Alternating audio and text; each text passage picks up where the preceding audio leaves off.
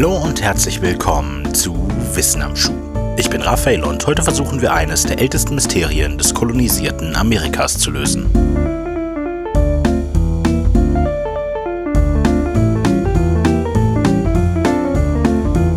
Seit etwa 400 Jahren ist die nördliche Küstenregion des amerikanischen Bundesstaates North Carolina immer wieder Zentrum historisch-wissenschaftlicher Untersuchungen. Völkerkundler, Genetiker, Archäologen und Historiker graben sich akribisch durch die Geschichte der Region. Alles, um eines der ältesten Geheimnisse des kolonisierten Amerikas zu lüften. Nach der ersten offiziellen Entdeckung Amerikas durch die Europäer Ende des 15. Jahrhunderts entwickelte sich in Europa schnell ein reges Interesse an dieser neuen Welt. Angeführt von Spanien wollte jede Regierung ein Stück vom großen Kuchen abhaben, in vielen Fällen natürlich ungeachtet der eigentlichen Bewohner des Kontinents. Für die Forscher in North Carolina stehen vor allem die Bemühungen der englischen Krone auf dem neu entdeckten Kontinent Fuß zu fassen im Mittelpunkt des Interesses. Diese hatte in den 80er Jahren des 16. Jahrhunderts erste Expeditionen zur Gründung einer englischen Kolonie in Nordamerika veranlasst. Nach einer ersten Erkundungsmission landete 1585 die erste Gruppe potenzieller englischer Siedler in North Carolina. Die Suche nach wertvollen Rohstoffen sowie die Beschaffung von genügend Vorräten lief sehr schleppend. Obendrein hatte der Leiter der Expedition kurzerhand entschlossen, den Zorn der Ureinwohner auf sich zu ziehen, indem er, ganz im Stile der neuzeitlichen Entdecker, eine ihrer Siedlungen in Brand stecken und ihren Anführer töten ließ. Etwa ein Jahr nach ihrer Ankunft wurde die Expedition deshalb als gescheitert erklärt und die Siedler machten sich an Bord der Flotte von Francis Drake auf den Weg zurück nach England. Dort war der Traum einer permanenten Kolonie aber noch nicht ausgeträumt. Wieder ein Jahr später, also 1587, startete eine dritte Expedition in Richtung Amerika diesmal unter der Leitung von John White, der der Zeichner des ersten gescheiterten Kolonisierungsversuches war.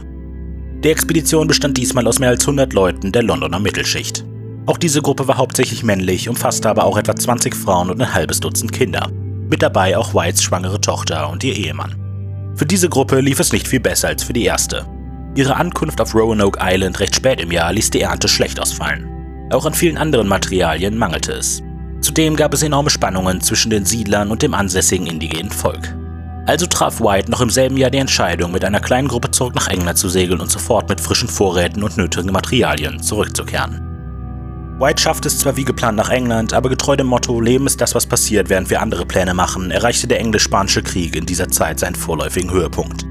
John Whites Aufenthalt verzögerte und verzögerte sich. Aus dem kurzen Versorgungstrip wurde ein zweijähriger Aufenthalt in England. In dieser Zeit versuchte White mehrfach auf eigene Faust zurück zu seiner Kolonie zu segeln, aber vergeblich. 1590 schaffte er es endlich, sich in eine Expedition anzuschließen, deren erklärtes Hauptziel es war, spanische Bemühungen in der Karibik zu sabotieren.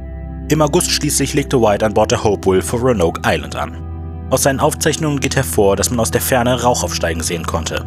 White war optimistisch, dass wenigstens ein Teil der Kolonie immer noch auf seine Rückkehr wartete. Am Strand fand man angeblich frische Fußspuren. Die Vorfreude, die Siedler wiederzusehen, war also groß. Aber als er die vor drei Jahren verlassene Siedlung betrat, fand er sie verlassen vor.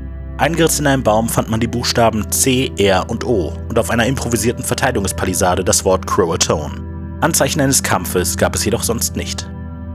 White wollte sich auf die Suche nach seinen Leuten machen, aber die befehlshabenden Kommandanten der Mission durchkreuzten diesen Plan. Sie wollten noch am nächsten Tag die Heimreise nach England antreten. So kehrte John White der Siedlung ein zweites Mal den Rücken und dieses Mal sollte er nicht mehr zurückkehren. In den nächsten 15 Jahren versuchten noch zwei weitere Expeditionen die Siedler von Roanoke Island zu finden. Beide erreichten aber nicht einmal die Insel, bevor sie umkehren mussten. Bis heute ist nicht geklärt, was mit den Siedlern passierte. Whites Siedlung ist deshalb heute als die Lost Colony, also die verlorene Kolonie, bekannt. Möchte man die Geschichte als Gruselgeschichte erzählen, hört man hier am besten auf. Vielleicht noch mit einem gruseligen uh. Wenn man dem Geheimnis allerdings wirklich auf den Grund gehen will, sollte man sich auch noch mit den Hypothesen über den Verbleib der Siedler befassen. Natürlich ist eine Geschichte wie diese für paranormale Erklärungen wie gemacht. Wissenschaftlich sind diese Ideen, wie zum Beispiel der Ausbruch eines Zombie-Virus, aber natürlich nicht zu halten. Eine heftig debattierte Idee ist die, dass die Spannungen zwischen den Siedlern und den Ureinwohnern letztlich zum Massenmord an den Siedlern führte. Das Wort Croatoan würde in diesem Kontext ein Hinweis darauf sein, dass der gleichnamige Stamm im Süden der Insel hauptverantwortlich für das Massaker war. Angeheizt wird diese Debatte immer wieder durch einen Stein, der angeblich in den Sümpfen North Carolinas gefunden wurde, in den eingraviert wurde, dass mehrere Bewohner der Kolonie durch Ureinwohner getötet wurden. Allerdings ist umstritten, ob der besagte Stein wirklich echt oder eine Fälschung ist. Stattdessen gibt es einige Anhaltspunkte, die auf deutlich friedlichere Ereignisse hindeuten.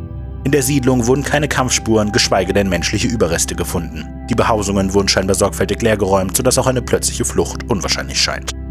Dazu kommt dann die ominöse Inschrift. White hatte vor seiner Abfahrt mit den Siedlern vereinbart, dass diese, sollten sie weiterziehen, den Namen des Ziels in einen Baum schnitzen würden. Wenn sie im Rahmen eines Notfalls aufbrechen würden, sollten sie die Inschrift zudem mit Kreuzen markieren. Eingeritzte Buchstaben, die auf den Indianerstamm und die gleichnamige Insel Crow-Tone hindeuten, wurden gleich zweimal gefunden, ein Kreuz allerdings nicht einmal. Die naheliegendste Erklärung ist deshalb, dass die Siedler durch die Ressourcenknappheit gezwungen waren, ihre Siedlung zu verlassen und versuchten, bei freundlich gesinnten Ureinwohnerstämmen, zu denen auch die Crow-Tone zählten, unterzukommen. White selbst war hiervon überzeugt gewesen.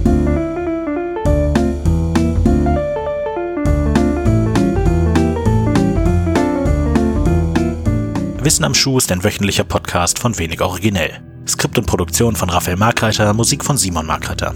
Weiterführende Links und Quellen für diese Episode finden sich in der Beschreibung sowie im zugehörigen Artikel auf wenig-originell.de. Ihr findet Wissen am Schuh auf YouTube, Soundcloud, unserer Homepage und überall, wo es Podcasts gibt. Ihr habt konstruktives Feedback, Anregungen und Vorschläge oder wollt einfach mal Hallo sagen? Dann sendet uns eine E-Mail an wissenamschuh.wenig-originell.de.